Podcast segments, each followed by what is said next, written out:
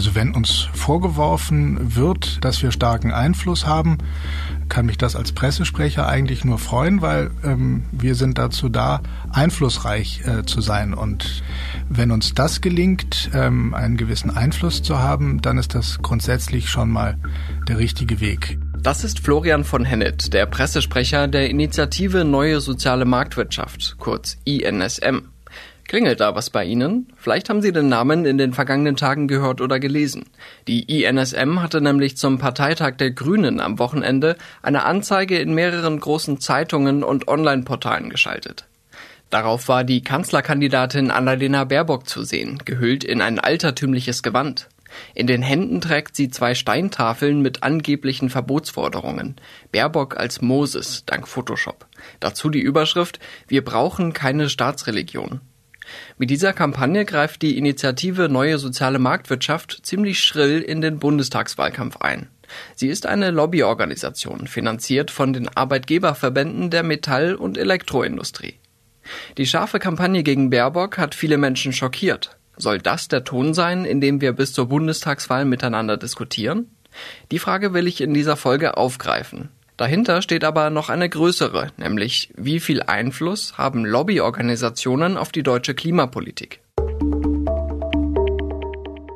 Willkommen beim Stimmenfang, dem Politikpodcast vom Spiegel. Ich bin Marius Mestermann und ich finde, man spürt gerade schon sehr stark, dass Wahlkampf angesagt ist. Die Anzeige der INSM war natürlich clever platziert, direkt vor dem Parteitag, auf dem Annalena Baerbock zur Kanzlerkandidatin gekürt wurde. Allerdings war auch die Kritik an der Kampagne ziemlich heftig. Ich habe gedacht, na klar, logisch, das musste jetzt kommen von dieser Initiative Neue Soziale Marktwirtschaft, weil die eigentlich seit Jahrzehnten immer Klimaschutz bekämpfen. Und ich habe gedacht, es ist jetzt sehr wichtig zu erkennen, was das eigentlich für eine Lobbyorganisation ist. Das ist Annika Jöres. Sie arbeitet als Investigativjournalistin und ist Expertin für Klimapolitik. Zusammen mit meiner Spiegelkollegin Susanne Götze hat sie vergangenes Jahr ein Buch veröffentlicht und mit dem Titel gleich ein neues Wort geprägt, die Klimaschmutzlobby. Ich habe mit Annika gesprochen, kurz nachdem die ENSM ihre Anzeige gegen Baerbock geschaltet hat. Das Problem daran ist, dass man es nicht direkt erkennt. Ne? Die Initiative Neue Soziale Marktwirtschaft hört sich ja erstmal an, hört sich sogar ganz, ganz nett an, soziale Marktwirtschaft, okay, da sind ja eigentlich alle für.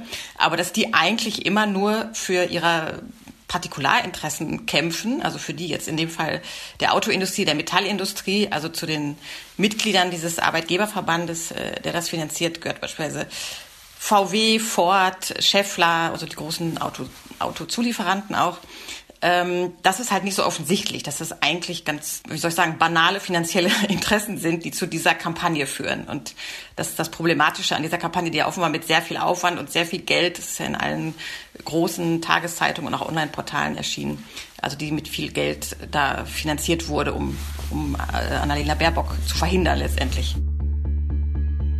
Tatsächlich ist die INSM eine finanzstarke Lobbyorganisation. Sie verfügt über ein jährliches Budget von 7 Millionen Euro. Die INSM macht grundsätzlich keine Angaben zu ihrem Budget, abgesehen davon, was unser Jahresbudget ist. Wie viel die Anzeige gegen Baerbock gekostet hat, wollte mir der Pressesprecher der Initiative nicht sagen. Es dürften aber einige hunderttausend Euro gewesen sein. Ich gehe aber mal fest davon aus, dass diese Anzeige jetzt noch Mittel übrig gelassen hat äh, für den weiteren Jahresverlauf und den weiteren Wahlkampf. Warum sind äh, gerade die Grünen Ihnen so ein Dorn im Auge? Die Initiative Neue Soziale Marktwirtschaft äh, setzt sich für marktwirtschaftliche Prinzipien ein. Da geht es um Ordnungspolitik vor allem und weniger um Ordnungsrecht. Es geht also uns darum, dass die Markt und Wettbewerb erhalten bleiben. Und die Grünen haben in ihrer Programmatik und auch in ihrer sozusagen politischen Erzählung ähm, eine gewisse Tradition, äh, ihre politischen Ziele auch gerne mit Verboten und Auflagen durchsetzen zu wollen. Und weil wir für marktwirtschaftliche Lösungsangebote kämpfen, wenden wir uns dagegen, eine Politik zu machen, die ihre Ziele durch eben Verbote und Anordnungen versucht durchzusetzen. Jetzt haben Sie es schon ein bisschen differenzierter ausgedrückt, als es da steht in der Anzeige. Da steht nämlich als, ich glaube, es ist das zweite Gebot, du darfst Verbot. nicht fliegen. Das zweite Verbot, wie Sie es nennen, du darfst nicht fliegen. Das entspricht aber nicht den politischen Forderungen der Grünen. Ähm, also wenn die Leute morgens die Zeitung aufgeschlagen haben und das vor sich gesehen haben, konnten sie ja den Eindruck gewinnen, dass die Grünen tatsächlich für ein komplettes Flugverbot stehen. War das Ihre Absicht? Wenn äh, die Grünen auf ihr Programm draufschreiben, Deutschland, alles ist drin, könnte man ja auch den Eindruck gewinnen, dass in Deutschland alles drin ist. In Deutschland ist aber nicht alles drin. Das ist eine Verkürzung. Das ist eine sozusagen Werbe, Marketing, ähm, Schlagzeilen. Äh, Einkürzung. Man könnte auch sagen, eine unzulässige Zuspitzung. Nee, deshalb steht auf unserer Anzeige auch obendrauf Anzeige, damit äh, klar ist, wir ähm, haben hier eine werbliche Zuspitzung von Aussagen und die ähm, Aussage, du darfst nicht fliegen, ist in dem Zusammenhang zum Beispiel Kurzstreckenflüge und äh, Frau Baerbock hat, glaube ich, auch mehrfach gesagt, dass man Fliegen eigentlich am besten grundsätzlich bleiben lassen sollte, ähm, äh, halten wir da für eine zulässige Einkürzung und Verkürzung ihrer Aussage. Wir haben, wie gesagt, ähnlich wie andere europäische Länder daher gesagt, wir müssen jetzt vor allen Dingen dafür sorgen, dass wir bei den Kurzstreckenflügen im Inland dazu kommen, dass sie in Zukunft reduziert werden und jeder kann weiterhin in den Urlaub fliegen. Ich möchte an dieser Stelle weil Sie ja auch zu Recht gesagt haben, dass es andere gerne mal uns das Wort im Mund umdrehen, sehr, sehr deutlich sagen. Wenn man sich mal anschaut. Jetzt haben wir anfangs über den Flugverkehr gesprochen. Der ist natürlich ein relativ plakatives äh, Beispiel auch für Emissionen, aber ist im großen Gesamtkontext ja gar nicht sozusagen der schlimmste Treibhausgasemittent, sondern da gibt es ja zum Beispiel viel bedeutendere äh, Treibhausgasquellen, wie zum Beispiel den Straßenverkehr. Und ähm, da gibt es auf ihrer Anzeige sozusagen das nächste sehr, sehr ja, sag ich mal, heruntergebrochene Statement, dass sie da Frau Baerbock in den Mund legen, nämlich du darfst kein Verbrennerauto fahren. Das sagen die Grünen so nicht. Ne? Die sagen, ab 2030, wenn ich es richtig im Kopf habe, sollen keine neuen Verbrenner zugelassen werden. Fahren dürfen die trotzdem noch. Im Partei, äh, im Entwurf beziehungsweise in den Änderungsanträgen, die auch noch bis Freitag ja offen waren, gab es auch die Forderung, dass äh, Verbrennungsmotoren schon ab 2025 verboten werden sollen. Das hat man sich dann aus äh, vielen Gründen dann dazu entschlossen, ist äh, bei der Forderung ab 2030 zu bleiben. Aber das war nicht die Forderung von Frau Baerbock. Frau Baerbock ist Spitzenkandidatin äh, der Grünen und ähm, es geht in dem Fall, ist sie stellvertretend äh, für die Programmatik der Grünen Partei. Und diese Forderung äh, gab es, gab es und gibt es immer noch. Ich bin auch mal gespannt, ähm, wie die weitere innerparteiliche Diskussion um die am Wochenende erzielten Kompromisse äh, weitergeht. Aber das ist nicht mein Thema. Aber fest steht, die Grünen wollen Verbrennungsmotoren verbieten. Ähm, von daher halte ich unsere Verkürzung, du darfst kein Verbrennerauto fahren, äh, für richtig. Jetzt haben wir aber eine Krise mit der Klimakrise, die die Rahmenbedingungen sehr stark verändert, die auch unsere Lebensgrundlagen gefährdet und wo es wirklich darum geht, sozusagen innerhalb eines relativ kurzen Zeitraums von wenigen Jahrzehnten Schritt für Schritt die, die Emissionen kontrolliert zu senken. Wenn wir jetzt darüber sprechen, dass ab 2030 angenommen die Grünen können das irgendwie durchsetzen, keine Verbrennerautos äh, mehr zugelassen werden. Das tut doch der Innovation nicht weh. Also das ist doch nur etwas, was den Unternehmen schadet, die diese Verbrennerautos verkaufen. Und die Unternehmen wissen dann, okay, wir müssen jetzt schon mehr in die Innovation investieren, um dann künftig sowas wie ja, bezahlbare Elektroautos zu produzieren oder mit anderen regenerativen Antrieben. Aber vielleicht gibt es ja äh, auch sehr viel wirksamere und bessere Antriebsformen, die mit einer Verbrennertechnologie arbeiten, die vielleicht mit äh, nicht mehr fossilen Brennstoffen arbeiten, weil sie ja emissionsfrei sein müssen letztendlich. Darauf äh, steuern ja auch die äh, CO2-Ziele hin. Das wissen wir gar nicht, welche anderen Technologien, die eben auch Verbrennertechnologie beinhalten, da vielleicht noch äh, schlummern Das wird der Marktprozess dann feststellen. Wenn der Marktprozess feststellt, um ein ähm, CO2-neutrales, emissionsfreies, CO2-reduzierte ähm, Fortbewegungen zu ermöglichen, gibt es andere Technologien als eine Verbrennertechnologie, ja, dann findet das der Markt schon raus. Das muss man ihm nicht vorher verbieten. Aber die Interessen, die dahinter stecken, die Metall- und Elektroindustrie, die geben ihnen ja diese Finanzierung, diese Unterstützung auch nicht aus purem Idealismus. Sie haben ein Jahresbudget von, ich glaube, sieben Millionen Euro. Das Geld ist ja auch ein Ausdruck davon, dass die Industrien etwas sich davon versprechen und dass es nicht nur sozusagen aus einem Idealismus entsteht. Uns äh, geht es darum, dass das Grundprinzip, was äh, Deutschland in den vergangenen Jahren und Jahrzehnten erfolgreich macht, nämlich über Innovation, über Weiterentwicklung, über nicht nur Erfindergeist, sondern auch Unternehmergeist, ständig neue Produkte zu entwickeln, neue Dienstleistungen zu entwickeln. Und dafür kämpfen wir, dass diese Grundprinzipien erhalten bleiben und gefördert werden, dass diese Innovationskraft, äh, die in der deutschen Wirtschaft steckt, ähm, dass die weiter erhalten bleibt. Was bedeutet es, wenn die INSM sich mit dieser Botschaft an die Politik und an die Öffentlichkeit richtet? Annika Jöris bezeichnet die Lobbygruppe als marktradikal.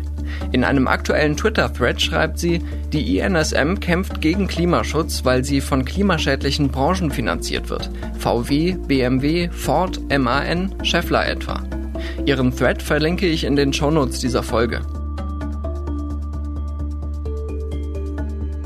Wenn es das Ziel der INSM war, mit der Kampagne gegen Baerbock für die soziale Marktwirtschaft zu werben, ist das wohl nach hinten losgegangen. Statt um die inhaltlichen Punkte der Anzeige drehte sich die Debatte am Wochenende vor allem um den Stil. Besonders finde ich diese Stilisierung des Klimaschutzes zur Religion, deren Anhänger also rationalen Argumenten nicht mehr zugänglich seien, infam und irgendwie unwürdig. Das ist ein Auszug aus einer Sprachnachricht, die mir ein User zu dem Thema geschickt hat. Lobbyismus wird es immer geben, meint er. Aber die Kampagne gegen Baerbock hat aus seiner Sicht eine neue Qualität. Und er fürchtet, dass der Wahlkampf in Deutschland mehr wie der in den USA werden könnte. Ich denke, es sollte versucht werden, zumindest diese offensichtliche und schamlose Art des Lobbyismus zu unterbinden. Noch am Freitag hat sich die Bundesvereinigung der Arbeitgeberverbände von der Anzeige der INSM distanziert. In einem Statement hieß es, persönliche Herabsetzungen und eine misslingende Verwendung christlicher Symbolik sind kein angemessener Umgang im notwendigen Wettstreit um politische Inhalte. Wie haben Sie diese Distanzierung aufgefasst und haben Sie das als Anlass gesehen, Ihre Kampagne nochmal zu überdenken? Für die Initiative Neue Soziale Marktwirtschaft ähm, ist es grundsätzlich wichtig und war es an diesem Wochenende und wird es auch in Zukunft wichtig bleiben, dass die uns äh, tragenden und finanzierenden Verbände mit unserer Kampagne, mit ähm, unserer Arbeit äh, einverstanden sind und die, äh, die NSM tragenden Verbände der Metall- und Elektroindustrie stehen nach wie vor fest an unserer Seite und das ist für mich derzeit der entscheidende Punkt. Okay, das heißt, diese Verbände hatten auch gar nichts einzuwenden gegen die Kampagne. Die hatten sozusagen nichts gegen auch diese Darstellung von Frau Baerbock mit äh, alttestamentarischem Gewand, mit diesen zum Teil ja irreführenden äh, Aussagen auf den Wo Steintafeln. Was irreführend? Na, da haben wir eben ausführlich drüber gesprochen. Also, dass äh, dort Verbote im Sinne von du darfst nicht fliegen äh, formuliert werden, die dann am Ende so gar nicht den Forderungen der Grünen entsprechen oder du darfst kein Verbrennerauto fahren. Das stimmt ja einfach nicht. Ja, aber es ist nicht irreführend und es ähm, ja, es ist äh, verkürzt, aber auf unserer Webseite haben wir dann auch dargelegt, eine Interpretation gegeben, ähm, was wir äh, mit dieser Kurzform meinen. Und von daher ist da nichts äh, Irreführendes. Es ist ein werblicher Text, der einer Interpretation bedarf und die Interpretation inklusive Quellenangabe haben wir auf unserer Webseite gegeben. Wenn die Leute das in der Zeitung lesen, werden wahrscheinlich nicht alle dann auf ihre Webseite gehen und das nochmal checken, ob das wirklich so gemeint ist, wie es da steht. Aber tatsächlich war das auch nicht der einzige Kritikpunkt an dieser Kampagne, sondern es gab zum Beispiel vom der Bundesvereinigung der deutschen, äh, deutschen Arbeitgeberverbände. Die Kritik, dass dort eine misslingende Verwendung christlicher Symbolik stattgefunden hat. Und es ging auch noch weiter, dass ihnen antisemitische Stereotype vorgeworfen wurden, unter anderem, äh, weil sozusagen diese Religion, das Judentum irgendwie als Verbotsreligion in diesem Kontext erschien. Äh, hat Sie diese Kritik überrascht? Nehmen Sie das ernst? Selbstverständlich äh, muss man jedes Mal, wenn der Verdacht von Antisemitismus aufkommt, das sehr, sehr ernst nehmen. Deshalb nehmen wir das auch äh, sehr, sehr ernst. Wir sind weiterhin davon überzeugt, dass äh, diese Anzeige nichts Antisemitisches beinhaltet. Wir werden aber in Zukunft noch stärker darauf achten, dass nicht einmal äh, nicht der leiseste Zweifel daran aufkommen kann, äh, welche Abscheu wir für jegliche Form von Antisemitismus oder Antijudaismus haben.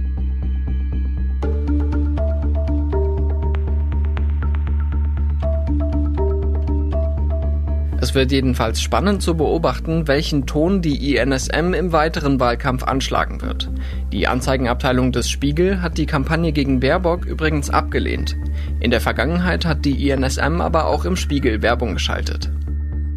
Es war jedenfalls nicht das erste Mal, dass die Initiative massiv Stimmung gemacht hat gegen staatliche Steuerung in der Klimapolitik. Pressesprecher von Hennet hat ja gesagt, die INSM will Erfindergeist und Innovation fördern. Wenn die Initiative das tatsächlich ernst meint, müsste sie dann nicht auch auf Solar- und Windkraft setzen? Doch das Erneuerbare Energiengesetz, das genau diese Energieformen fördert, war der INSM ein Dorn im Auge. Also Solar- und Windkraft wurde von der INSM lange Zeit bekämpft. Und das wollten sie also nicht erfunden haben. Die haben eine bestimmte Vorstellung davon, was jetzt erfunden werden soll. Und das ist eigentlich immer nur das, was so ein Weiter so bedeutet. Florian von Hennet verteidigt hingegen die Kritik der INSM am Erneuerbare Energiengesetz.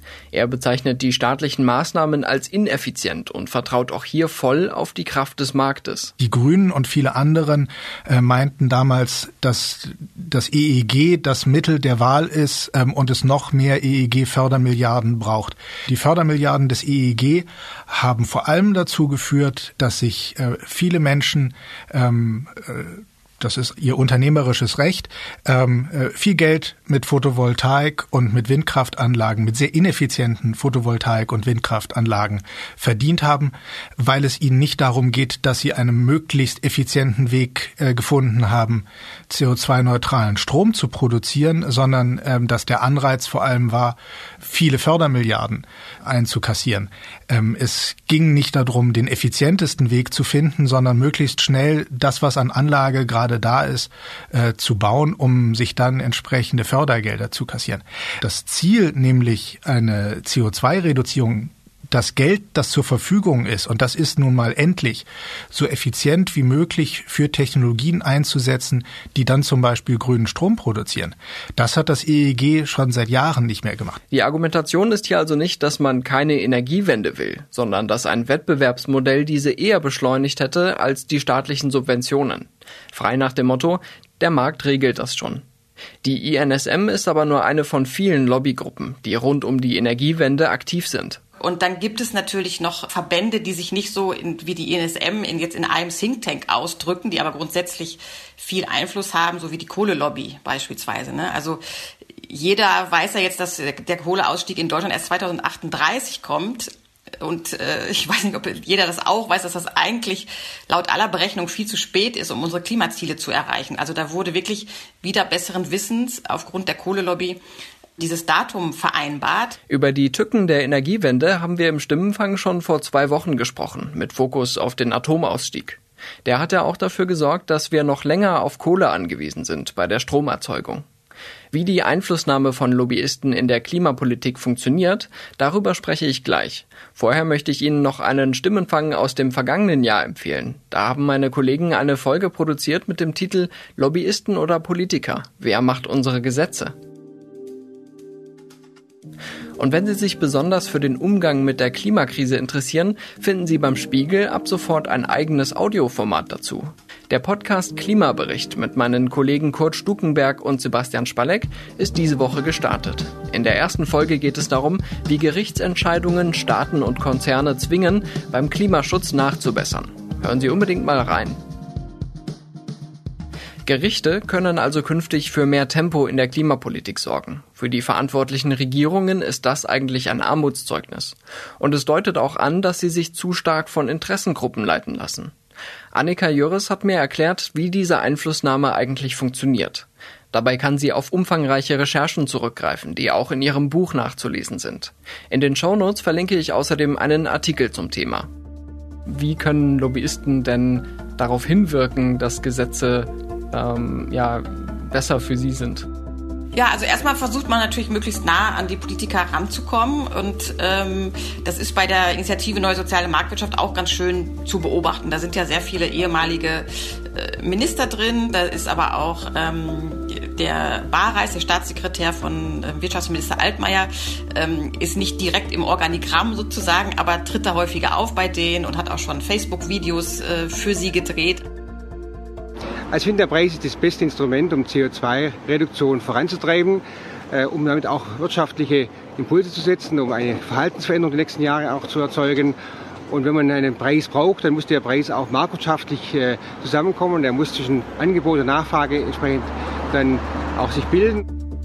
Also da ist grundsätzlich schon mal eine Nähe, die natürlich sicherstellt, dass man da gut äh, ja, dass man diskutieren kann, dass bevor Gesetze verabschiedet werden, nochmal eben zum Telefon greift oder da Statements abgeben kann, die auch, äh, die auch gelesen werden. Also es ist einfach diese grundsätzliche ideologische Nähe, die dann, die dann dabei hilft, diese, diese Gesetze zu verhindern. Es sind ja nicht nur sozusagen die bösen Lobbyisten, die an die Politiker herantreten und die dann manipulieren, sondern es kann ja auch sehr gut passieren, dass es in der Politik, in den Ministerien Leute gibt, die von sich aus schon ein Interesse haben, beim Klimaschutz nicht ganz so viel Gas zu geben.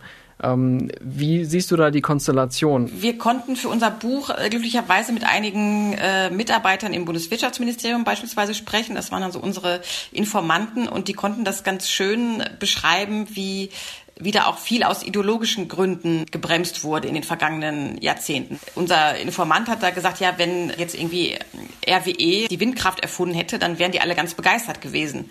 Aber so war das erstmals irgendwie so eine grüne Idee, irgendwie von so ein paar äh, spinnerten Hippies oder so, so wurde das gesehen. Und ja, das wurde deswegen einfach ausgebremst, weil es von der falschen Seite kam. Zur Rolle von Thomas Bareis, dem parlamentarischen Staatssekretär im Wirtschaftsministerium, habe ich auch Florian von Hennet befragt.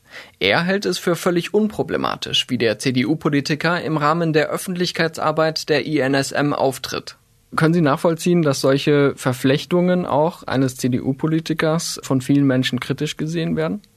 Wir haben Herrn Bareis genauso interviewt, wie wir viele andere Politiker von äh, fast allen anderen Parteien auch äh, regelmäßig zu Themen äh, interviewen, ähm, haben ihm ein paar Fragen zum, äh, zur CO2-Steuer beziehungsweise zum CO2-Deckel gestellt. Die hat er uns beantwortet.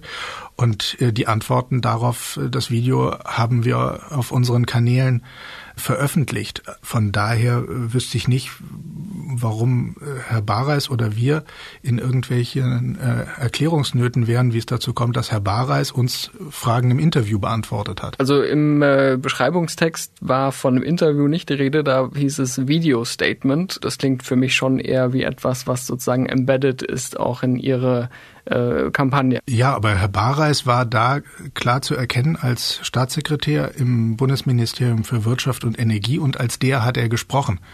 Er hat, in, hat bei der INSM äh, keine Funktion. Es gibt mit ihm keinerlei sonstigen persönlichen oder geschäftlichen Beziehungen oder Verflechtungen. Von daher, wir haben ihn zu seiner Meinung zu einer CO2-Steuer befragt. Ähm, und seine Meinung ähm, hat er kundgetan und die haben wir weiter verbreitet. Trotzdem wird Ihre Initiative ja vorgeworfen, auch gezielt ja, Einfluss zu nehmen auf die Politik. Und das wird ja oft sehr negativ wahrgenommen, dass äh, also gerade auch im Zusammenhang mit der Kampagne jetzt übers Wochenende äh, wurde eben vielfach kritisiert, dass äh, dass Sie da einen sehr starken Einfluss nehmen, auch in den Wahlkampf eingreifen. Ist das Ihre Absicht? Also wenn uns vorgeworfen wird, dass wir starken Einfluss haben, kann mich das als Pressesprecher eigentlich nur freuen, weil ähm, wir sind dazu da, einflussreich äh, zu sein. Und wenn uns das gelingt, ähm, einen gewissen Einfluss zu haben, dann ist das grundsätzlich schon mal der richtige Weg. Wir werden natürlich immer von denen kritisiert, die wir gerade kritisieren, weil ähm, das findet ja selten jemand äh, spontan sympathisch, wenn man kritisiert wird. Und ansonsten nehmen wir einfach an dem politischen Diskurs teil, tragen äh, unseren Teil zur politischen Meinungsbildung bei mit dem starken Fokus auf soziale Marktwirtschaft. Und da fühlen wir uns auch dazu berufen und von den Verbänden auch beauftragt, uns in dem Bereich ähm, einzusetzen und so einflussreich wie irgend möglich zu sein. Die INSM und ähnliche Lobbygruppen gelten im Buch von Annika Jörres und Susanne Götze als sogenannte Bremser in der Klimapolitik. Sie sind die mächtigsten Akteure, denn sie sitzen sehr nah am Hebel, zum Teil direkt in den Ministerien. Es gibt aber noch zwei weitere Kategorien in der Klimaschmutzlobby. Zum einen sogenannte Klimaleugner, zum anderen Rechtspopulisten, die genau diese unbelegten Zweifel am menschengemachten Klimawandel für ihre Zwecke nutzen. Es gibt historisch Leute, die sozusagen den Weg geebnet haben für die schlechte Situation, in der wir uns jetzt befinden, klimatechnisch. Das sind zum einen die Klimaleugner, also die, die wirklich dezidiert auch heute noch sagen, es gibt keine Klimakrise. Da gibt es in Deutschland das äh, Eike-Institut beispielsweise, die dieselbe Meinung vertreten. Und diese wiederum, also diese kompletten Leugner sind sehr eng verbündelt mit den Rechtspopulisten, also hier in Deutschland der, der AfD ähm, die ja auch weiterhin sagt, äh, es gibt keine Klimakrise oder sie ist nicht menschengemacht. Die haben an sich natürlich jetzt keine Mehrheit in, in Deutschland, aber die beeinflussen natürlich schon den öffentlichen Diskurs und auch die Debatten im, im Bundestag. Dass es in Deutschland seit Jahren ein ziemlich erfolgreiches Lobbying der Kohle- oder Autoindustrie gibt, dürften die meisten Menschen wissen. Annika hebt aber noch einen anderen Sektor hervor.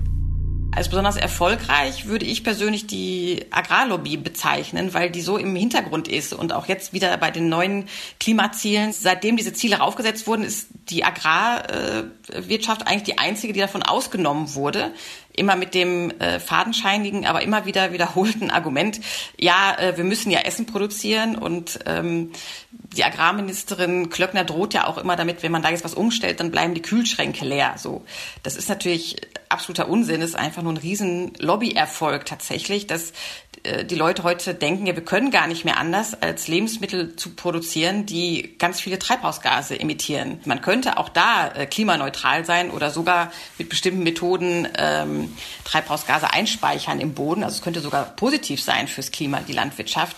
Aber da müsste sich halt sehr viel ändern. Also dann dürfte man nicht mehr mit so riesigen äh, Traktoren rumfahren, man dürfte nicht mehr den Boden umgraben und man müsste auf künstlichen Dünger verzichten. Das äh, wäre eine Riesenveränderung mit deutlich mehr Arbeitern und Arbeiterinnen auf dem Feld, keine Frage. Aber das könnte man ja trotzdem mal besprechen, anstatt einfach von Anfang an zu sagen, das geht nicht so. Aber das hat sich so eingemeißelt und ist deswegen, ja, ein Riesenerfolg. Es wird gar nicht mehr diskutiert, was kann die Landwirtschaft eigentlich dazu beitragen zum Klimaschutz. Die ist einfach außen vor und Deckel drauf. Einer der größten Lobbyverbände der Agrarwirtschaft ist der Deutsche Bauernverband. Dort sieht man die Rolle der Landwirtschaft beim Klimaschutz ganz anders. Als die Bundesregierung im Mai das Klimaschutzgesetz verschärft hat, Klammer auf, weil das Bundesverfassungsgericht sie dazu gezwungen hat, Klammer zu, nutzte der Bauernverband die Gelegenheit zur Stellungnahme, um Nachbesserungen zu fordern. Dazu habe ich mit dem Generalsekretär des Bauernverbands Bernhard Krüstgen gesprochen. Wir hatten bei der Kritik ähm, an diesem Klimaschutzgesetz, an diesem aktuellen Gesetz äh, den Eindruck, ja, dass man es hier versäumt hat, auch einen konkreten Weg zur Umsetzung aufzuzeigen und natürlich, dass die Balance zwischen den einzelnen Sektoren ähm, nicht ganz ausgewogen war. Das ist ja auch ein großes Thema in der Klimadebatte. Wie werden die einzelnen Sektoren adressiert? Ähm, jeder muss seinen Beitrag leisten, das ist, glaube ich, klar. Aber äh, wie sehr dann die einzelnen Sektoren gegeneinander sozusagen antreten oder ausgespielt werden, äh, das ist dann häufig eine schwierige Diskussion. Da ist ja jetzt rausgekommen, dass bis 2030 die Landwirtschaft 56 Millionen Tonnen CO2-Äquivalente ausstoßen darf. Den Grenzwert, äh, der liegt jetzt nochmal 10 Millionen Tonnen unter dem, was letztes Jahr ausgestoßen wurde. Und trotzdem ist es prozentual gesehen, wenn man sich die anderen Sektoren anschaut, die eben äh, zu den Emissionen beitragen, ist es ein vergleichsweise geringer ein Einsparungsvorgabe. Äh, finden Sie diese sozusagen diese Konstellation fair? Wir haben uns ja selber sozusagen das Ziel gegeben, bis 2030 äh, auf die Größenordnung von 60 Millionen Tonnen runterzukommen. Ähm, weil man das mit einer Reihe von, von Maßnahmen machen kann. Der Sektorvergleich, äh, der ist natürlich ein politisches Thema, aber ich will Bezug nehmen auf, ähm, ähm, auf das Pariser Übereinkommen. Da hat sich die internationale ähm, Klimamanagement-Community, wenn ich das so sagen darf, eigentlich auf den Grundsatz verständigt, dass man natürlich so etwas wie Lebensmittelerzeugung nicht ganz auf Null fahren kann. Der Bauernverband sieht sich selbst keineswegs als Bremser beim Klimaschutz, sondern nimmt für sich eine Sonderrolle in Anspruch. So rechtfertigt er, dass der Sektor Landwirtschaft bei den Klimazielen vergleichsweise glimpflich wegkommt. Man muss das in einen etwas anderen Kontext stellen, weil äh, für uns äh, fängt die Geschichte Klimaschutz und Klimawandel nicht jetzt hier mit diesem Klimaschutzgesetz an, sondern sehr viel früher. Und unser ähm, Dreh- und Angelpunkt dabei ist erstmal unsere Klimastrategie, die wir jetzt vor mittlerweile zwei Jahren nochmal aktualisiert haben. In dieser Klimastrategie ähm, haben wir einen Katalog aufgemacht, was Landwirtschaft zu leisten in der Lage ist, welchen Lösungsbeitrag sie leisten kann. Aber was uns antreibt, ist immer wieder sozusagen diese Dreifachrolle, in der wir als Sektor sind. Ähm, wir sind ja Emittent. Wir sehen uns aber auch ganz klar als, äh, äh, als Sektor, der einen Lösungsbeitrag äh, zu liefern imstande ist, das auch schon tut, da sicherlich auch noch mehr tun kann. Und dann ganz wichtig natürlich, wir sind Hauptbetroffene. Ich glaube, es gibt wenige Sektoren, die so sehr die Auswirkungen von Klimawandel und Klimaveränderung auch äh, spüren, ähm, produktionstechnisch und natürlich auch ökonomisch wie die Landwirtschaft. Dabei weiß die Agrarbranche in der Regel Landwirtschaftsministerin Julia Klöckner auf ihrer Seite. Als das neue Klimaschutzgesetz beschlossen wurde, sagte die CDU-Politikerin, wir haben entschieden, noch ambitionierter zu werden und unsere Klimaschutzziele wollen wir substanziell anheben. Ich kann sagen, insgesamt war die Landwirtschaft bereits jetzt schon auf einem guten Weg. Auch wenn die Diskussionen in der Öffentlichkeit manchmal andere sind. Land- und Forstwirtschaft sind Teil der Lösung und äh, klar ist aber auch, Landwirtschaft ist dazu da, primär, um unsere Nahrungsmittel zu erzeugen.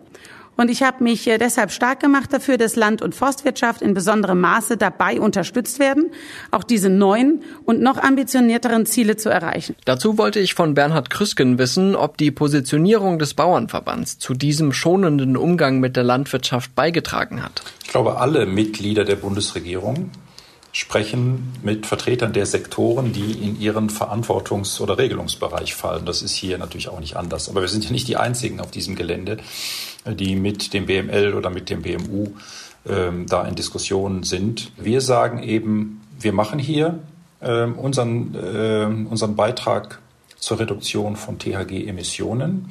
Aber wir haben natürlich auch ein fundamentales Interesse daran, dass das nicht auf dem Wege der Erzeugung, äh, äh, der Verlagerung von Produktion und Erzeugung von Lebensmitteln stattfindet. Ähm, und äh, das ist der Haken an diesen nationalen Emissionszielen. Also das ist natürlich eine sehr anspruchsvolle Aufgabe für das Politikmanagement, das, ähm, äh, das irgendwie im Griff zu behalten. Haben Sie den Eindruck, dass Frau Klöckner da sozusagen auf Ihrer Seite steht oder wie würden Sie das Verhältnis beschreiben zwischen Ihnen als Interessenverband und der Landwirtschaftsministerin?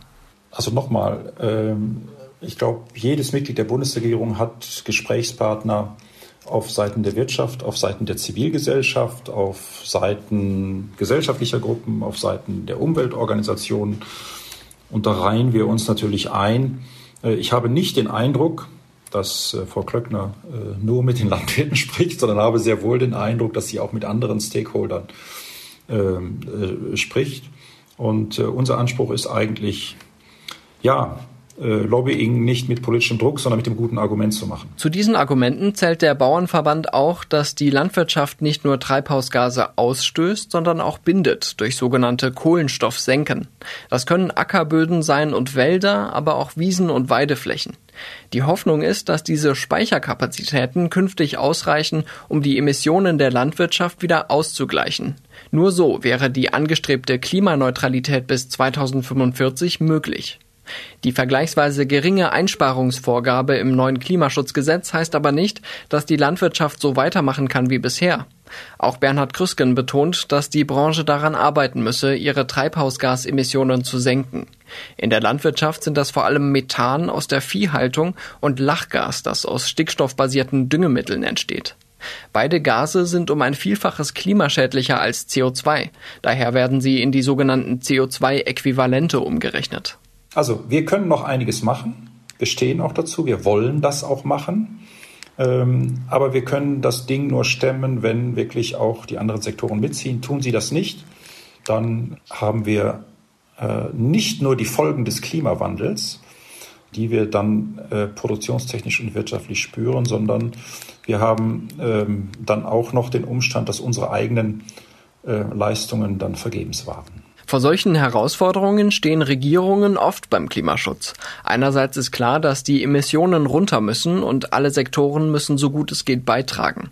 Dem stehen aber wirtschaftliche Interessen und Argumente entgegen, die die Politik nicht komplett ignorieren kann. Andererseits gibt es natürlich auch Lobbyismus, der sich dezidiert für eine strengere Klimapolitik einsetzt, als sie jetzt beschlossen wurde. Anfang Juni haben die Spitzen von Umweltverbänden wie Greenpeace, NABU und BUND einen Brandbrief veröffentlicht, in dem sie einen Zitat unredlichen Wahlkampf auf Kosten des Klimas und der Biodiversität beklagen. Auch das verschärfte Klimaschutzgesetz stellt die Umweltverbände nicht zufrieden. Darin würden vor allem Ziele definiert, aber nicht die nötigen Maßnahmen. Dass es neben der Klimaschmutzlobby auch eine Klimaschutzlobby gibt, heißt aber nicht, dass die beiden Gruppen gleichzusetzen wären, sagt Annika Joris. Wir haben in Brüssel haben die Lobbyisten zehnmal so viele Leute, also die Lobbyisten der Industrie haben zehnmal so viele Leute wie die Lobbyisten von Umweltschutzorganisationen. So, das ist halt eine riesen Diskrepanz, die da noch herrscht. Ne?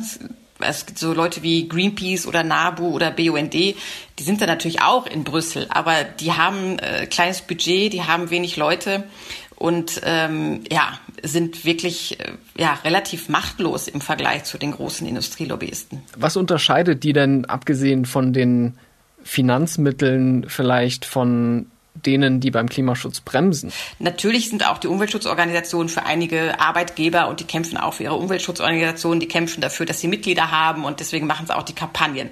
Also deswegen, die haben natürlich auch einen Selbsterhaltungstrieb, so logischerweise. Aber grundsätzlich die Ziele, die die haben, die sind natürlich tatsächlich ja für die Allgemeinheit gültig. Also wenn sich jetzt jemand einsetzt für äh, weniger Treibhausgase oder weniger lungenschädliche Dieselemissionen oder so, dann ist das ja wirklich für alle. Dann ist das nicht für, für meine kleine Autofabrik hier oder große Autofabrik besser gesagt, sondern dann kommt das jedem zugute. So insofern stehen da Partikularinteressen gegen Allgemeinwohlinteressen.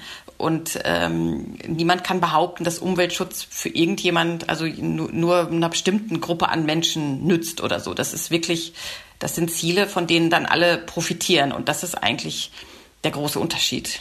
Dass Annika gerade den Vergleich der Lobbyisten in Brüssel herangezogen hat, hat übrigens einen einfachen Grund. Die EU-Institutionen haben schärfere Transparenzregeln beim Lobbyismus als Deutschland. Zwar hat der Bundestag im Frühjahr die Einführung eines Lobbyregisters beschlossen. Annika sagt aber, das sei nur ein kleiner Anfang, denn erfasst wird nur, wer sich wie oft mit wem trifft. Wichtiger wäre ja der Inhalt und da weigern sich die meisten Ministerien, das zu äußern, was meiner Meinung nach total aberwitzig ist, weil sie sind ja in unserem Auftrag sozusagen unterwegs. Wie, wie können sie dann verheimlichen, was da gesprochen wurde. Wie die künftige Klimapolitik der Bundesregierung aussieht, entscheidet sich am 26. September.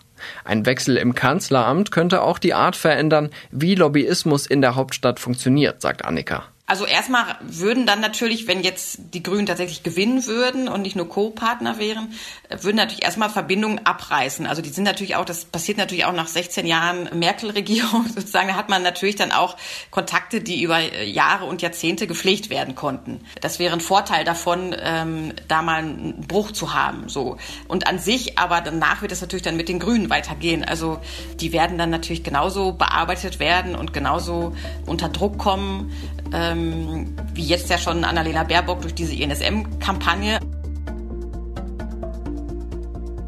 Welche Koalition fänden Sie denn gut nach der Bundestagswahl? Ist es schwarz-gelb oder was wäre in Ihrem Sinne?